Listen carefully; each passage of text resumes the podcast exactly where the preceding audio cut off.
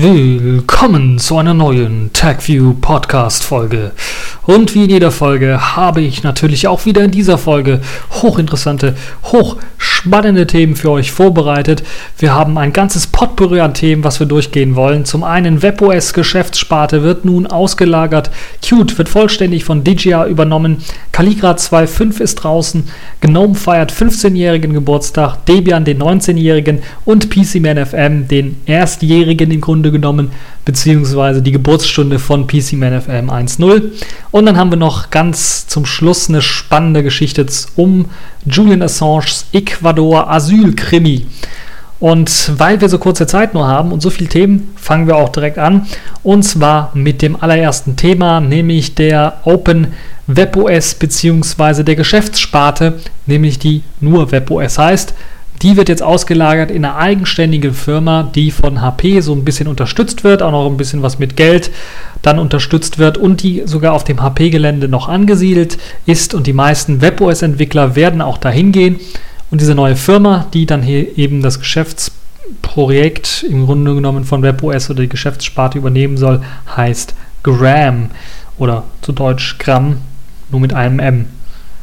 Und diese Firma hat auch direkt schon angekündigt, dass sie ja eine ganze Menge in WebOS investieren möchte, ein bisschen da äh, ja, daran arbeiten möchte, das weiter zu verbreiten. Und vor allen Dingen haben sie auch vor, halt eben das, die Kernstärken von WebOS selber, also das Enyo Framework zum Beispiel, in der Cloud nutzbar zu machen. Oh, und mit der Cloud, die sie ja sowieso auch schon haben, äh, mit eben zum Beispiel, was bei WebOS Smartphones äh, üblich war, wenn man sich ein neues gekauft hat, konnte man einfach seine äh, Daten eingeben und dann wurde das Ganze mit der HP Cloud oder der WebOS Cloud in dem Fall synchronisiert und dann hatte man alle seine Apps, alle seine Einstellungen und sowas, alles wieder zurückportiert gehabt von dem alten Smartphone auf das neue. Das ist also eine sehr, sehr gute, sehr, sehr schöne Sache. Erinnert so ein bisschen an die Google Android Geschichten, die dann so ähnlich funktionieren können. Wobei das mit den Apps nicht ganz immer so gut funktioniert hat, äh, aus meiner Erfahrung heraus. Nun ja, man will also eine ganze Menge daran arbeiten, das weiter zu verbessern. Und ich glaube, gerade dieses Annual-Framework, das würde sehr, sehr interessant werden, wenn man das so ausbauen könnte, dass es eventuell auf jeder Smartphone-Plattform verfügbar ist und dann auch lauffähig ist. Das würde nämlich dazu führen, dass man ja Universal-Apps bauen könnte, die auf iOS, die auf Android, äh, die auf, was weiß ich, Blackberries und weiteren Geräten und Tablet-Geräten vor allen Dingen lauffähig ist und dann jeweils auch für diese bestimmten Geräte dann eine Oberfläche bietet. Also eine Tablet-Oberfläche für eben Tablets, die ein bisschen was äh, größeres äh, Display besitzen und dann natürlich eine Smartphone-Oberfläche für Smartphones, die eine etwas kleinere Oberfläche besitzen. Das würde auf jeden Fall sehr interessant und sehr, ja, das ist ja im Grunde genommen das, was Mozilla mit dem Firefox OS versucht, so ein bisschen auch zu machen. Alles so, alle Webs, äh, alle, alle App Apps im Web ablaufen zu lassen, als sogenannte Web-Apps, also HTML5 Web-Apps und das kann halt NU auch im Grunde genommen. Und da müsste man halt nur dieses kleine Framework hinzufügen, äh, eine kleine Bibliothek auf alle Smartphones, auf alle Geräte, dann würde das Ganze auch schon dort laufen. Eventuell baut man es ja auch in WebKit ein. Wäre so meine Idee. Nun ja, müssen wir mal schauen, wie sich das Ganze weiterentwickelt. Auf jeden Fall ist ja bereits angekündigt schon Open Web OS, das soll im September rauskommen. Da habe ich auch, glaube ich, bereits schon erwähnt, dass das einen neuen Linux-Kernel besitzen wird, nämlich den Linux-Kernel 3.3 und aus dem Grunde werden dann die alten WebOS-Geräte, dazu gehören Smartphones, aber auch das HP Touchpad, also das Tablet ähm, mit WebOS, die werden leider nicht unterstützt werden. Das liegt einfach daran, weil die mit einem älteren Kernel ausgeliefert äh, werden oder wurden und das halt eben diese armen Prozessoren, die ARM-Architektur halt darauf ausgelegt ist, gerade mit den proprietären Treibern, die da mitgeliefert werden, dass halt eben ein bestimmter Kernel halt nur auf einem bestimmten Gerät laufen kann und dass man den Kernel mit bestimmten Binary Blobs halt eben ähm, ja, versorgen muss, damit das ganze System vernünftig läuft. Und das klappt halt eben nicht mit den neueren Kernel, Linux 3.3 zum Beispiel. Da müsste man ein neues Binary Blob basteln. Und da hat irgendwie HP anscheinend keinen Bock oder hat von seinem Hardwarehersteller ähm, keine Freigabe bekommen, ich habe keine Ahnung. Auf jeden Fall sieht es halt so aus, dass diese alten Geräte dann wahrscheinlich nicht so ohne weiteres unterstützt werden, zumindest nicht offiziell. Inoffiziell kann ich mir durchaus vorstellen, dass da einer dahergeht und sagt, okay, OpenWebOS ist jetzt draußen. Wir nehmen dieses ganze, die ganze Software, die aktualisierten Sachen und packen das einfach auf den alten Kernel mit dem alten Binary Blobs und so weiter und gucken, ob das dann läuft. Das könnte ich mir durchaus vorstellen, dass das klappen würde. Also da müssen wir drauf warten. Kommt drauf an, wie groß halt eben die Entwicklungsgemeinde da immer noch ist und ja, wie groß die Anzahl von diesen Geräten ist.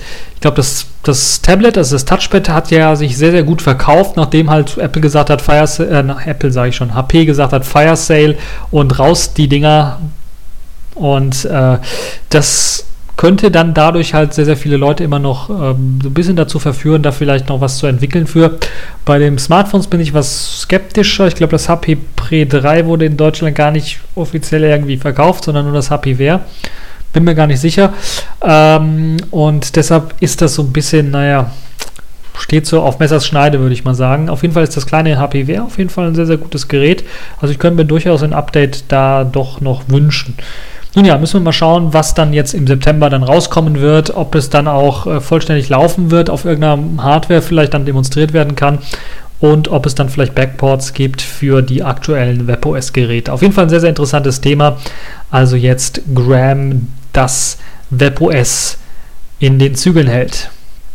Kommen wir von einem Framework, das zumindest bei WebOS eingesetzt worden ist, zu einem weiteren Framework, nämlich Qt, beziehungsweise zu der ja, Firma oder dem Programmierteil.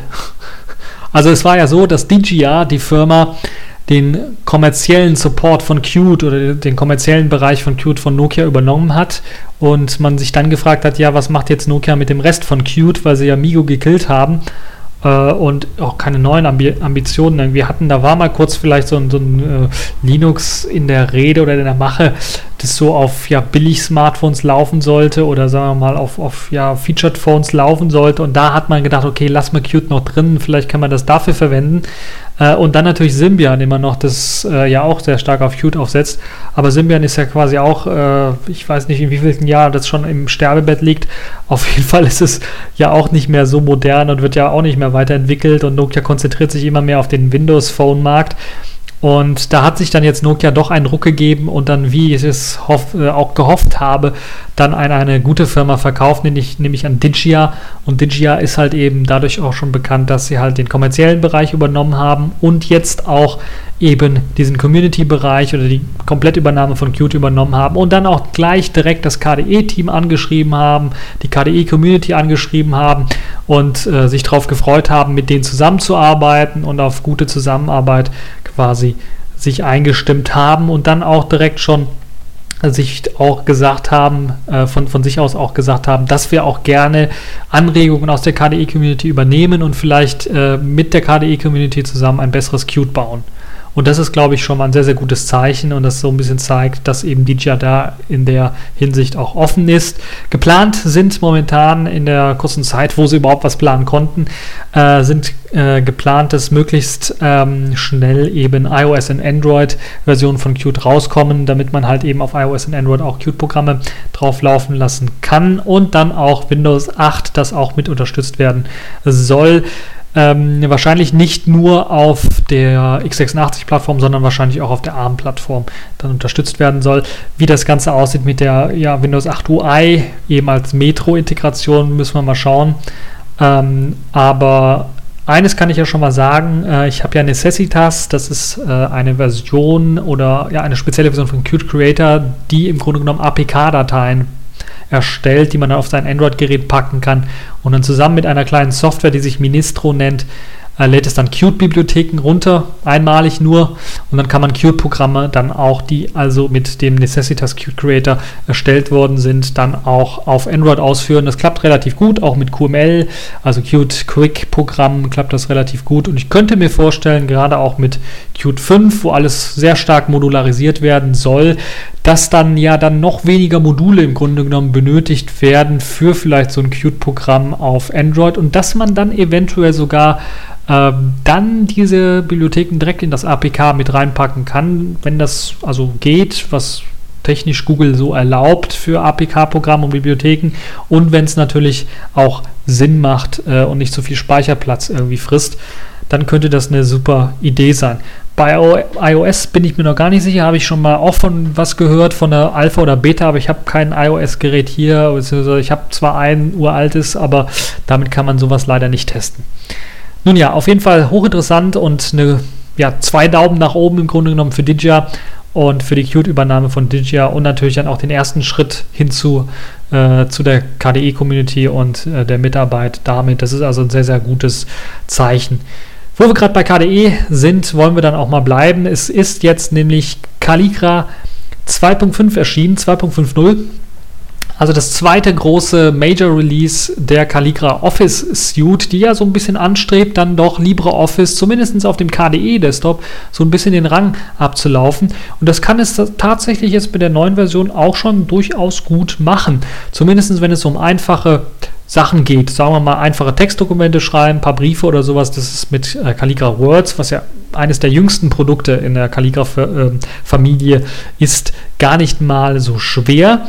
Und dazu wurden jetzt einige neue Features mit eingeführt, zum Beispiel ein etwas feinerer Textfluss, die Möglichkeit, den Text um ein Bild herum fließen zu lassen.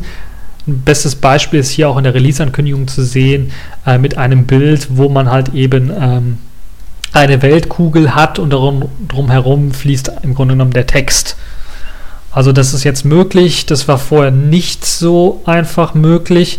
Außerdem gibt es dann noch äh, die Möglichkeit, im äh, Calligra Words Tabellen noch besser ähm, zu benutzen und ähm, also das Editieren von solchen Tabellen ist jetzt auch noch einfacher geworden. Also allgemein hat man den Umgang mit solchen Tabellen eben in äh, dem Textdokument verbessert. Tabellenrahmen lassen sich jetzt auch ein bisschen was feiner einstellen, damit sie nicht so grob und, und, und äh, blöd aussehen. Und Textteile in Dokumenten. Äh, Dokumente lassen sich jetzt besser mit der Maus ziehen, verschieben und äh, markieren und so weiter und so fort. Das hat man auch verbessert. In der Tabellenkalkulation Calligra Sheets hat man auch einige Arbeit reingesteckt. Der Zelleneditor zum Beispiel, der eigentlich fest angepinnt war in der alten Version noch, also 2.4, äh, den hat man jetzt vereigenständigt, sodass er in einem eigenen Fenster auch äh, über allen anderen irgendwie schweben kann für die Leute, die das gerne haben wollen. Da gab es einige, die sich da ein bisschen beschwert haben. Ähm, außerdem wurden auch einige Formatierungsoptionen für Zellen eingefügt, ähm, die zum Beispiel in äh, der letzten Version 2.4 nur in irgendwelchen Untermenüs versteckt waren. Da haben einige Leute es nicht gefunden oder nicht direkt auf Anhieb gesehen. Das ist jetzt auch mit dort reingeflossen. Sehr schön finde ich auch für die Leute, die vielleicht mal hier Programme entwickeln wollen oder ja, Flussdiagramme oder sowas machen wollen. Da ist ja die Anwendung Flow äh, quasi präventioniert für und da hat man jetzt auch komplett das System überarbeitet, was für die Verbindung zwischen verschiedenen Elementen zuständig ist, sodass das Ganze jetzt doch besser arbeitet, äh, als es in der letzten Version noch der Fall war. Es gibt neue Schablonen für Verbindungselemente äh, zwischen Formen und halt eben dieses neue System und dadurch soll halt eben das Erstellen von solchen Flussdiagrammen äh, deutlich erleichtert, äh, erleichtert werden. Und äh, gerade wenn es um so größere Projekte geht, macht das, glaube ich, äh, durchaus Sinn, das mal ordentlich zu planen mit so einem Flussdiagramm. Außerdem äh, gibt es jetzt auch einen Importfilter für Dateien aus Visio, aus Xfig und aus MS Works. Das funktioniert damit also auch.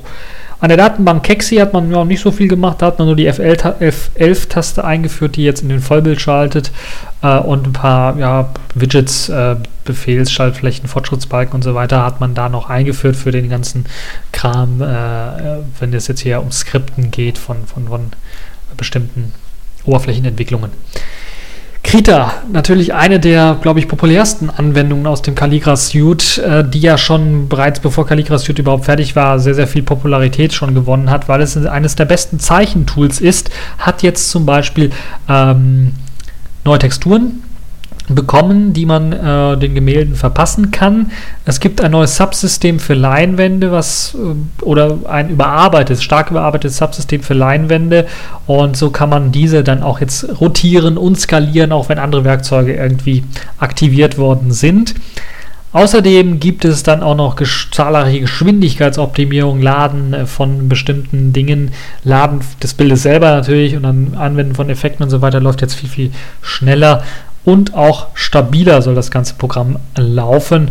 Und äh, also Calligra 2.5 durchaus eine Überlegung wert. Wenn man vielleicht LibreOffice so ein bisschen satt hat und das vielleicht ein bisschen zu schwerfällig wird, dann kann man sich mal Calligra anschauen. Unter KDE natürlich ist es dafür ist eigentlich ausgelegt und funktioniert da relativ gut. Ich finde vor allem die Oberfläche sehr, sehr modern, muss ich sagen. Also das ist der gelungene Kompromiss, würde ich sagen, zwischen denen, die Ribbons vielleicht nicht so ganz mögen, aber äh, und, und denen, die es vielleicht ultra geil finden, dass es eine andere Bedienung ist und der klassischen Bedienung, die beispielsweise LibreOffice bietet, finde ich das doch, also dieser Weg ist so quasi der Mittelweg und äh, das in die Seitenleisten auszulagern macht vor allen Dingen Sinn, weil wir ja viel 16 zu 9 äh, Bildschirme im Grunde genommen haben und das alles auf 16 zu 9 eher ausgelegt ist. Da macht es dann auch Sinn, dass die Sachen an der Seite irgendwie angeordnet werden. Ist zumindest meine Meinung und es sieht auch nicht irgendwie schräg aus oder sowas, sondern es passt einfach und es macht einfach Spaß. Also die Textverarbeitung benutze ich selber auch schon äh, das ein oder andere Mal und äh, da muss ich sagen, das macht richtig gut Spaß. Äh, importieren von Dokumenten, gerade auch wenn es jetzt um OpenXML von, von Microsoft geht, die neueren Formaten, funktioniert teilweise sogar besser als bei LibreOffice. Ähm, Export, da habe ich momentan, glaube ich, nur ODT-Export. Zumindest habe ich nur den benutzt. Äh, kann sein, dass ich auch äh, vergessen habe, den anderen Rest rein zu kompilieren. Auf jeden Fall, ähm, das macht äh, doch schon Spaß. Und Krita benutze ich immer öfters, wenn es darum geht, halt irgendwelche Bilder zu bearbeiten und so als ja Konkurrenzprodukt im Grunde genommen zu GIMP, was doch deutlich länger braucht beim Starten. Und ähm, also da macht es auch doch schon äh, deutlich Spaß. Es braucht noch ein bisschen, dass es dann auch LibreOffice dann angreifen kann, aber der Weg ist schon mal der richtige. Es stabilisiert sich, stürzt nicht mal so häufig ab und es gibt halt Features, äh, die halt eben einfach funktionieren. Die Basisfunktionalität ist einfach da. Jetzt müssen halt noch ein paar cremige Features mit eingebaut werden.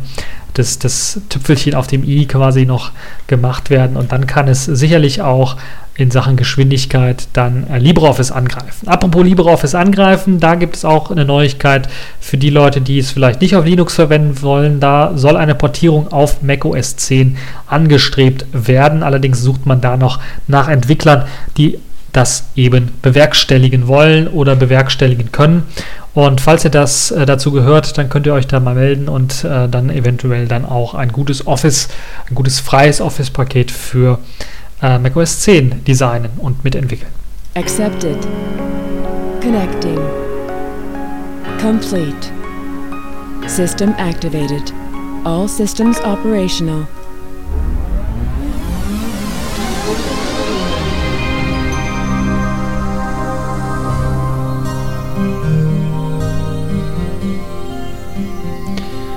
Ja, diesmal wollen wir ein wenig feiern, denn Gnome feiert 15-jähriges Geburtstag und äh, also ihr 15-jähriges im Grunde genommen. Und das Interessante dabei ist, ich habe, als ich den mich darauf vorbereitet habe, mal überlegt, wann habe ich Gnome das erste Mal ausprobiert. Und ich muss fast sagen, ich habe, glaube ich, 14,5 Jahre von Gnome mitbekommen. Das heißt, Obacht, ich werde euch jetzt was erzählen zur Gnome-Geschichte. Gerade vielleicht für die interessant, die GNOME eventuell nicht so lange kennen, also Version 1 vielleicht noch gar nicht mal ausprobiert haben und nichts von gehört haben. Und ähm, natürlich auch gerade vor dem Hintergrund, wo jetzt viele schreien, ja, GNOME zerfällt so langsam so ein bisschen, GNOME 3 ist ein totaler Fail und das zerfällt alles in viel kleinere Projekte, die GNOME Shell ist kacke und so weiter und so fort. Äh, gerade für diese Leute, die so ein bisschen aufschreien, äh, hört euch das mal an, weil es gibt da interessante geschichtliche Parallelen, die sich bereits vor ja, gut zehn Jahren äh, auch ereignet haben rund um den GNOME Desktop. Gut, fangen wir mal an mit äh, der Geschichte. Wie hat GNOME eigentlich angefangen?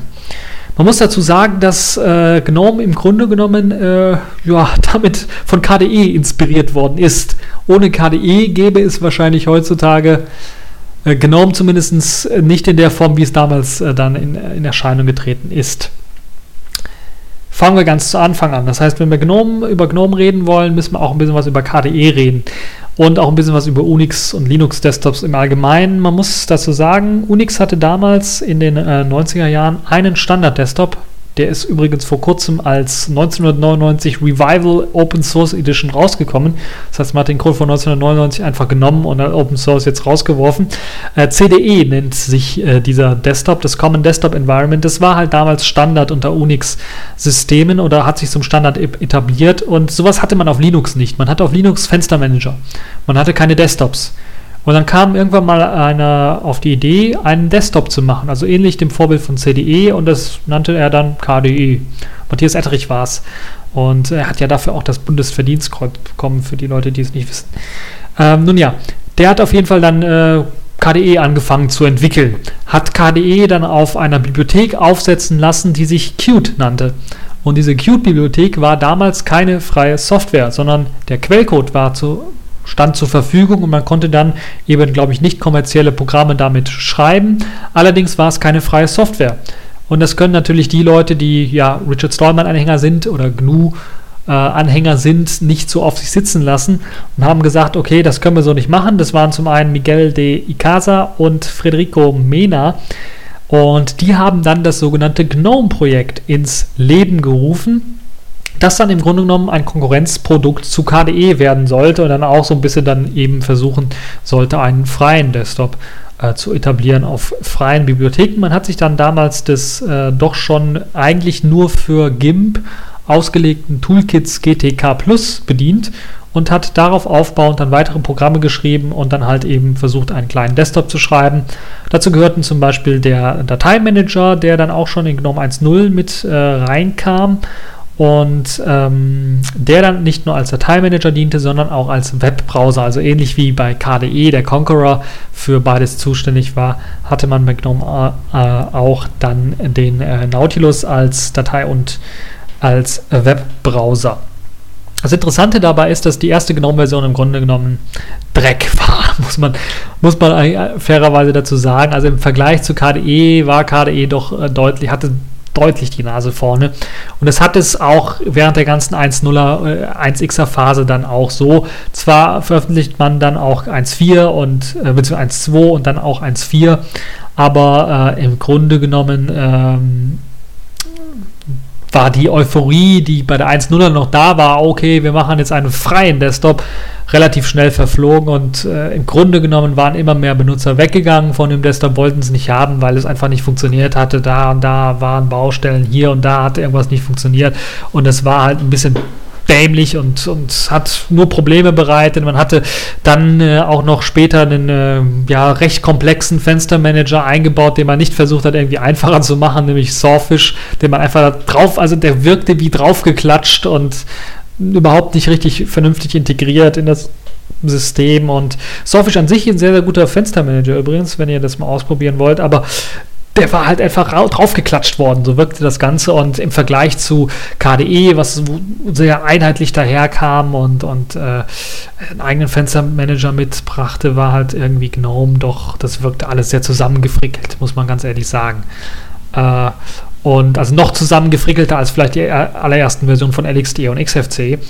Und das muss schon was heißen. Auf jeden Fall war es halt so, wenig Entwickler waren nur noch da und Benutzer waren im Grunde genommen keine mehr da und es hat sich alles nach KDE äh, verteilt. Und dann gab es dann halt doch äh, irgendwann mal den großen Plan, eine Version 2 zu machen. Und da hört man vielleicht im Hintergrund auch schon die Sirene. Gnome war im Grunde genommen fast tot. Also noch schlimmer als es jetzt mit Gnome 3 im Grunde genommen. Das ist ja Luxus im Vergleich zu dem, wie es damals war. Also Gnome war im Grunde genommen fast tot. Keiner hat das richtig verwendet. Es wurde zwar bei einigen großen Distros, Red Hat und, und äh, OpenSUSE äh, oder damals hieß es noch SUSE Linux mit äh, ausgeliefert, aber es war halt nicht richtig konfiguriert und nicht richtig voreingestellt und es war halt irgendwie das wirkte halt nicht fertig und es wirkte halt wie eine Riesenbaustelle und wenig Benutzer haben sich dann auch dafür begeistert, bis dann irgendwann mal äh, die Idee kam, okay, wir wollen dann jetzt äh, eine Version 2 machen. Muss dazu sagen, dass zwischenzeitlich dann natürlich das GNOME-Projekt auch äh, von den, ja, sagen wir mal, GNU-Fanatikern so ein bisschen verlassen wurde, weil ja dann Qt auch, glaube ich, im Jahr 2000 dann äh, freie Software wurde. Und äh, dann gab es halt auch kein, also das Totschlagargument überhaupt für, für GNOME äh, damals war halt eben, dass es halt keine freie Software ist, worauf äh, KDEs, äh, KDE-Software eben beruht, das Toolkit. Und das war halt im Jahr 2000 verflogen und dann musste man halt äh, sich irgendwie was Neues denken, um GNOME zu retten. Das hat man dann damals gemacht und hat dann äh, komplett auf Einfachheit gesetzt und halt eben im äh, am, wann war es? Im Jahr 2002 hat man dann Version 2.0 rausgegeben, die dann, die dann halt auch auf der GTK 2 Version basierte, also GTK Plus 2 basierte Und man hat da eine ganze Menge gemacht. Man hat sich dann vorher Gedanken gemacht, ein etwas einheitlicheres System zu basteln. Ein neues Konfigurationssystem sollte rein. Man hat sich da so ein bisschen vielleicht von Microsofts äh, Registry so ein bisschen inspirieren lassen, muss man dazu sagen. Und äh, gconf dann, glaube ich, so hieß es dann, äh, entwickelt. Und dann gab es auch in Sachen Oberfläche so, also gerade das Aussehen hat man auch äh, deutlich äh, op optimiert, indem man halt zum Beispiel vollständiges Anti-Aliasing mit eingebaut hat. Ähm, man hat die API erweitert, dass, sie, also dass Programme alle einheitliche Sachen verwenden. Das war auch mal ein Problem mit, mit GNOME 1.0 noch.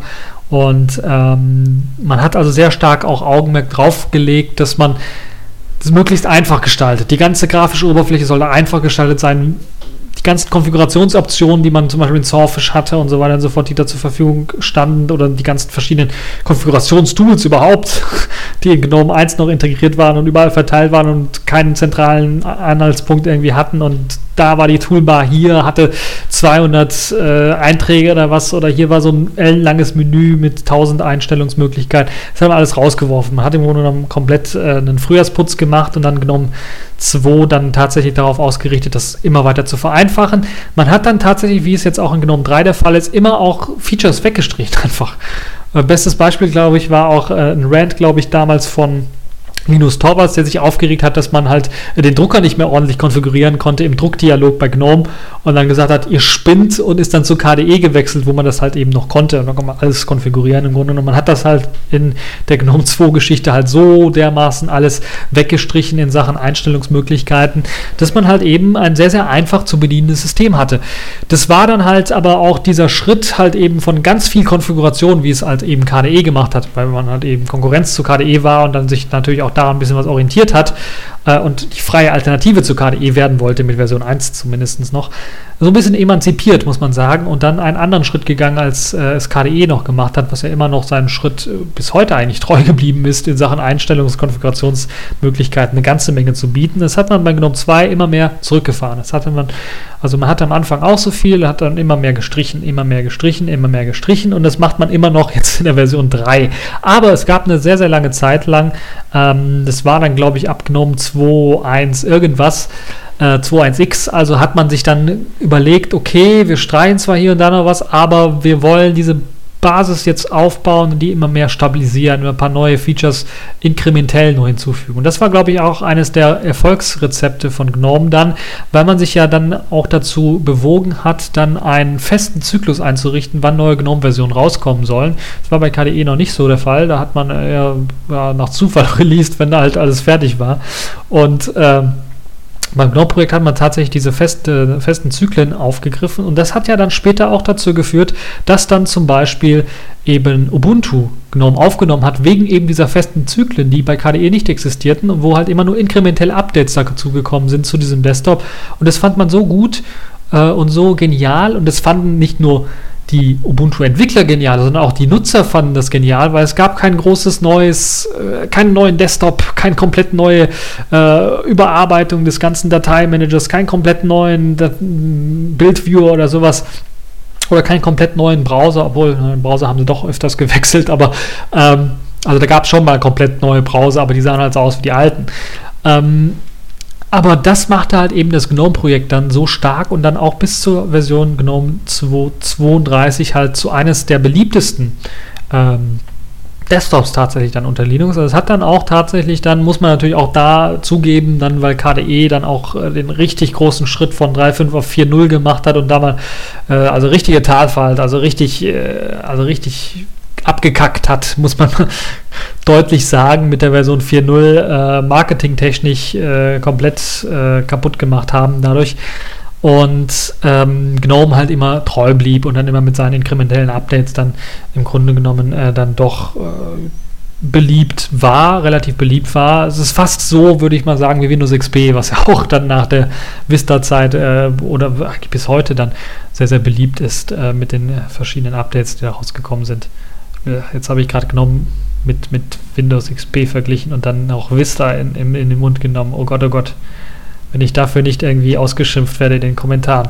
Nun ja, dann kam endlich äh, im April 2011, gar nicht so lange her, GNOME 3 dann raus, 3.0 mit einer komplett neuen Oberfläche und das hat dann halt eben dafür gesorgt, für diesen ganzen Shitstorm, der da auch teilweise ja, fast bei jeder neuen Version wieder hochkommt und bei neu zusammengestrichenen Features, die halt eben bei äh, GNOME so äh, gang und gäbe im Grunde genommen sind. Das ist nichts Neues, was hier GNOME macht mit GNOME 3.0 komplett, also Features wegstreichen. Das hat man damals mit vom Schritt auf äh, von, von 1x auf 2.0 oder 2x dann auch so gemacht. Nur in der Zweier-Serie allgemein hat man meistens immer nur Updates gemacht und da fiel es nicht so auf, weil da waren halt bei diesen inkrementellen Updates ja, hier ein Feature weg und Problem war gelöst das fiel nicht so auf, weil das waren halt so Features, die nicht so wehgetan haben, sagen wir mal so. Und das waren halt ein Konfigurationsdialog XYZ gelöscht, weil er einfach nicht nöt notwendig war oder sowas.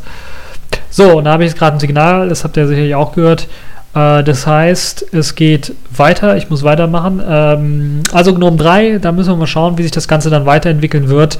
Und äh, da bin ich echt mal gespannt. Zumindest das so ein bisschen eine kleine Geschichte, eine kleine Hommage an und eine kleine Gratulation auch an das GNOME-Projekt. Ich bin mir sicher, es wird weiterhin bestehen bleiben und auch, auch wenn äh, die Ideen utopisch klingen momentan, ähm, die Ideen haben damals auch utopisch geklang, äh, geklungen, als ähm, GNOME 1 rausgekommen ist und man hat auch eher sich kaputt gelacht über GNOME. Aber es hat sich irgendwie durchgesetzt und eventuell wird mit GNOME 4 dann tatsächlich auch etwas, ähm, ja, reifen, heranreifen, was dann auch in äh, würdiger, ein würdiger Nachfolger für GNOME 2 werden kann. Gut, wo wir gerade bei Jubiläen sind, Debian feiert sein 90, 19. Ge, seinen 19. Geburtstag und da wünschen wir natürlich auch, genauso wie eben ähm, das, dem GNOME-Projekt alles Gute. Debian übrigens damals von äh, dem ähm, Entwickler Ian Murdoch gegründet am 16. August 1993. Das müsst mal vorstellen. Debian 1993, 19 Jahre alt. Das ist schon also durchaus eine sehr, sehr alte Linux-Distribution. Ich glaube, ältere und immer noch existente ist, glaube ich, nur Slackware, wenn ich mich recht erinnere. Wenn da noch eine ist, die ich nicht kenne, dann äh, könnt ihr mir das durchaus sagen. Aber das ist das Einzige, was mir jetzt noch einfällt, was noch älter ist als ähm, Debian. Ich glaube, DLD Linux gab es das auch. Gibt es das noch? Keine Ahnung. Das war vielleicht noch einen Ticken älter. Naja, keine Ahnung. Äh, auf jeden Fall, das Debian-Projekt feiert eben seinen 19. Geburtstag. Da könnt ihr euch auch nochmal genau anschauen. Debian 7.0, Codename Wheezy, ist ja momentan im Gefrozen Standard oder im Frozen Standard, also eingefroren und wird dann wahrscheinlich auch demnächst erscheinen.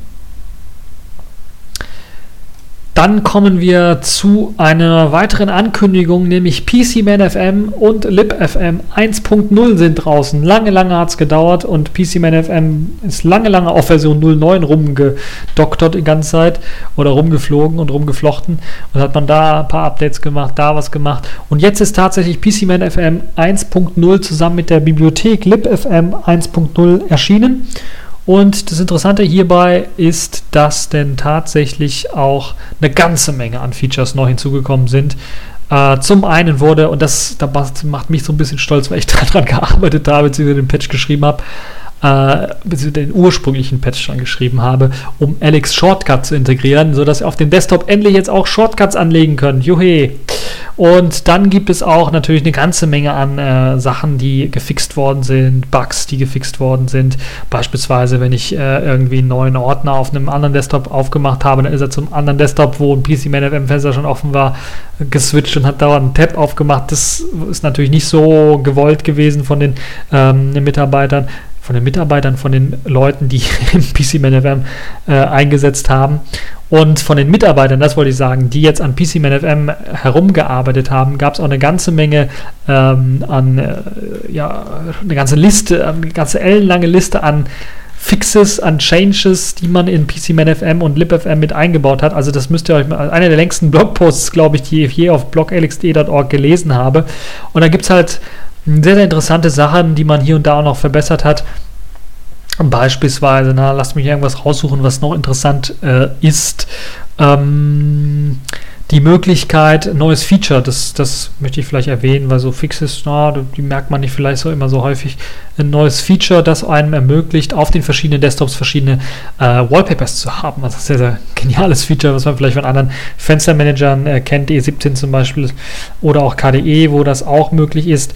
Äh, das ist jetzt auch mit eingebaut in PCManFM 1.0, also sehr, sehr schön, sehr, sehr gut, dass das da auch mit eingeflossen ist. Es gibt noch ein paar andere Sachen, die man da verbessert hat, die man äh, mit eingebaut hat. Könnt ihr euch alles selber anschauen, die Release Notes, äh, beziehungsweise die, die, dieses ellenlange Changelog, das könnt ihr euch dann anschauen, werde ich sicherlich auch verlinken.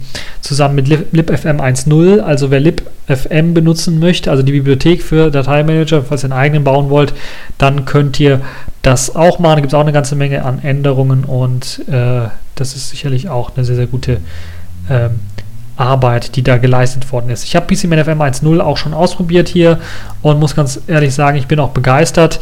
Ähm, achso, was mir noch einfällt, die Einstellungen wurden überarbeitet bei der Version 1.0. Da hat man jetzt anstatt Tabs und Reiter, hat man jetzt links so eine Liste von verschiedenen Möglichkeiten, die man einstellen kann. Und äh, das wurde also, die Einstellungen wurden auch überarbeitet so ein bisschen. Ansonsten ist das ein sehr, sehr solider Dateimanager und es fehlt vielleicht noch, das ist vielleicht eines der Feature, die ich äh, im Vergleich zu Suna so ein bisschen vermisse, fehlt mir halt äh, so eine Möglichkeit, vielleicht in dem, in dem Kontextmenü noch weitere Einträge einfach hinzuzufügen, Skripts oder sowas hinzuzufügen. Also ein Editor fehlt dafür. Und was ich von Suna auch sehr stark vermisse, ist vielleicht so eine Möglichkeit, mehrere Dateien umzubenennen. Also das funktioniert leider nicht.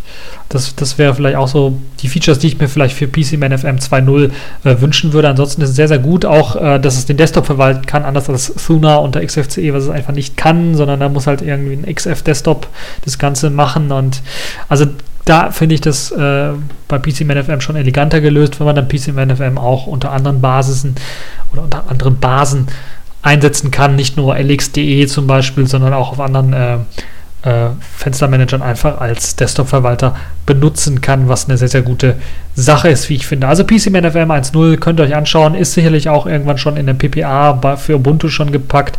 In äh, Neptune ist es bereits äh, eingepackt als Depp und dann könnt ihr euch das runterladen, beziehungsweise wird euch als Update direkt angeboten. Ja, was gibt es sonst noch für Themen? Wir haben noch ein ganz, ganz großes Thema und das ist das Knallerthema, was äh, ja mich so richtig beschäftigt hat. Das ist nämlich die äh, sogenannte, wie habe ich es genannt, Julian Assange's Ecuador Asylkrimi. Ihr habt es gehört oder vielleicht auch noch nicht. Julian Assange, der Miterfinder oder Mitinitiator von Wikileaks, ist ja geflüchtet, nachdem halt eben äh, Großbritannien ihn äh, quasi ausliefern wollte nach Schweden und das halt auch äh, vom Gericht bestätigt worden ist, geflüchtet und hat Asyl beantragt in der ähm, ecuadorianischen Botschaft und das wurde jetzt tatsächlich auch bestätigt von dem ecuadorianischen Botschafter. Und das Interessante ist, dass bevor diese Bestätigung rauskam, die britische Polizei die Botschaft umstellt hat und gedroht hat, dem Botschafter diese Botschaft zu stürmen. Und das ist, glaube ich, in einer westlichen, in der westlichen Hemisphäre, würde ich fast sagen, gerade in England, also das ist schon ein starkes Stück, muss man ganz ehrlich sagen, eine Botschaft zu stürmen wegen einem Mann, der wegen Verbrechen in Schweden, Sexualverbrechen in Schweden, die na gut, da müssen wir natürlich wieder über ge gesetzliches Gedönse sprechen, die natürlich in keinem anderen Land der Welt als äh, sexuelle Belästigung gelten würden, die also in Schweden ein extra Recht irgendwie haben. Ist er angeklagt, hat sich in Großbritannien versteckt und Großbritannien muss jetzt darüber, musste darüber entscheiden, ob er, wenn er nach Schweden ausgeliefert äh, wird, dann, ob, er, ob dann die Gefahr besteht, dass er dann eventuell in die USA ausgeliefert werden soll. Warum auch immer.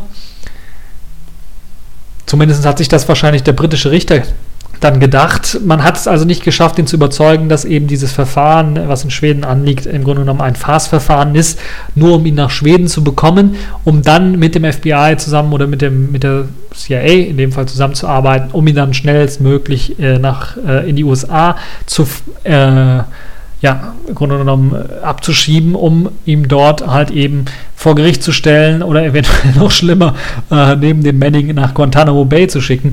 Also das ist natürlich auch schon eine sehr, sehr, also das ist schon sehr, sehr heftig. Ähm, und äh, da hat natürlich Junior Assange das einzig Kluge gemacht, er ist nach Ecuador in die Botschaft geflüchteter und hat dann Asyl beantragt. Und dieses Asyl wurde ihm jetzt tatsächlich auch gegeben, trotz des ganzen Drucks, die die britische äh, Regierung da ausgeübt hat auf äh, den äquatorianischen äh, Botschafter. Das Interessante, dass ähm, auch dann äh, der, die Begründung des Botschafters war, dass in den Vereinigten Staaten würde ihn kein gerechtes Gerichtsverfahren erfahren, äh, erwarten. Das sagt also ihn, ist in dem Fall Assange mit gemeint, das sagte der Außenminister Ecuadors Ricardo Patiño und ähm, deshalb äh, hat man auch unter anderem den Julian Assange halt das Asyl gewährt. Eine andere Sache ist, weil Australien ihm, also sein Heimatland, Julian Assange, Assange ist ja Australier, ihm überhaupt keine Unterstützung zugesichert hat. Und aus dem Grund hat dann jetzt äh, tatsächlich auch durch diese ganze ähm, Affäre, die dann ja auch Wikileaks und den ganzen Kram dann, äh, der da hochgekocht ist, hat man dann äh, beschlossen, halt äh, Julian Assange aufzunehmen und jetzt bin ich echt mal gespannt, was dann äh, wird. Es ist auf jeden Fall so, dass eben ähm, Julian Assange momentan in dieser Botschaft ist, die äh, sogar jetzt die Staatsbürgerschaft von Ecuador bekommen hat und jetzt sogar diplomatische Immunität ähm, bekommen hat, weil er jetzt sogar offizieller, also das ist wirklich clever gemacht von Ecuador, offizieller Mitarbeiter der äh, Botschaft äh, von Ecuador ist. Das ist also wirklich sehr genial gemacht. Das heißt, er ist jetzt erstmal äh, im Asyl im Grunde genommen wurde, das Asyl wurde ihm gewährt in Ecuador, hat direkt die Staatsbürgerschaft von Ecuador bekommen und äh, genießt jetzt sogar diplomatische Immunität, weil er jetzt Mitarbeiter in der Botschaft ist. Das heißt, er kann sich weiterhin in England aufhalten und als Mitarbeiter in der Botschaft kann sich frei bewegen dort, äh, wie er denn äh, gerade lustig ist und äh, genießt sogar diplomatische Immunität, sodass die, dass er sogar rausgehen kann aus der Botschaft und in England ganz, äh, ganz normal rumspazieren kann, wie er möchte und wie er lustig ist und äh, man ihm im Grunde genommen nicht verhaften kann wegen eben dieser diplomatischen Immunität da bin ich echt mal gespannt, wie, wie, sich das Ganze weiterentwickeln wird. Und vor allen Dingen bin ich gespannt, was Großbritannien machen wird, weil da gab es tatsächlich, ich habe nachgeschaut, es gibt ein Gesetz in Großbritannien, das es erlaubt, den exterritorialen Status einer Botschaft, also den Sonderstatus, den so eine Botschaft hat, ähm, zu umgehen bzw den aufzuheben, wenn es darum geht, einen Straftäter festzunehmen. Das hat man 1987 eingeführt, weil im Jahre 1984 ähm, Unbekannte eine Polizistin erschossen haben vor der libyschen Botschaft und man dann befürchtet hat, okay, die haben sie jetzt in der libyschen Botschaft versteckt, diese Täter, und äh, haben da Asyl oder sowas beantragt und man konnte sie nicht festnehmen. Und das ist natürlich äh, eine Sache, äh, deshalb hat man dieses Gesetz eingeführt, dass man einfach sagen kann, okay, wir heben das auf und stürmen dann da rein. Das ist natürlich, äh, ich sage mal, in den 80er Jahren eventuell noch hoffähig gewesen, aber heutzutage in so einer globalisierten Welt, da würden, glaube ich, schon alle schief drauf gucken, wenn England tatsächlich jetzt äh, dazu, sich dazu durchringen würde, dann äh, die, die ecuadorianische Botschaft zu stürmen. Vor allen Dingen, hat Julian Assange hat niemanden erschossen. Er hat nur eine Plattform gegründet, die eben eine Whistleblowing-Plattform, die halt eben Geheimnisse liegt, im Grunde genommen. Er hat ja nicht irgendwie selber die Geheimnisse gestohlen oder sowas. Das wird noch nicht mal, ihm noch nicht mal vorgeworfen. Und das ist schon ein sehr, sehr starkes Stück. Äh, und hier auch äh, diese sexuelle Belästigung, die da ge geschehen sein soll in, in Schweden, ist ja auch sehr, sehr fragwürdig, wenn man sich vielleicht mal ein bisschen was, äh, ja, etwas härter mit dem Fall auseinandersetzt. In dem äh, Fall. Nun ja, Ihr könnt euch selber ein Bild darüber machen, falls ihr wollt. Ich habe äh, den Artikel auch schon verlinkt, da könnt ihr euch das Ganze durchlesen. Äh, ist ein Golem-Artikel, der relativ ausführlich ist, der dann auch mit, äh, der hatte, glaube ich, als einziger zumindest, habe ich es gelesen, da dieses, diesen, diesen Hinweis auf dieses Gesetz von 1987. Und deshalb habe ich diesen Artikel auch mit reingenommen. Könnt ihr euch da doch mal äh, durchlesen. So, das war es auch schon für diese TechView Podcast-Folge. Wir haben es mal wieder geschafft. Trotz dieser Vielfalt von Themen habe ich es mal wieder geschafft, die alle unterzubringen in knapp 45 Minuten. Noch 43 Minuten und noch ein paar zerquetschte 44 Minuten. Und aus dem Grunde will ich mich jetzt verabschieden. Es ist relativ heiß draußen, jetzt hier am Wochenende auch, zumindest hier in Köln. Und ich hoffe, dass er nicht irgendwie zerfließt. Oder wenn ihr zerfließt, dann habt ihr ein schöne, oder, oder wenn irgendwas zerfließt, dann ist es euer Eis in eurer Hand, was ihr versucht schnell aufzuessen. Und ich wünsche euch noch ein schönes Wochenende und bis zur nächsten Folge.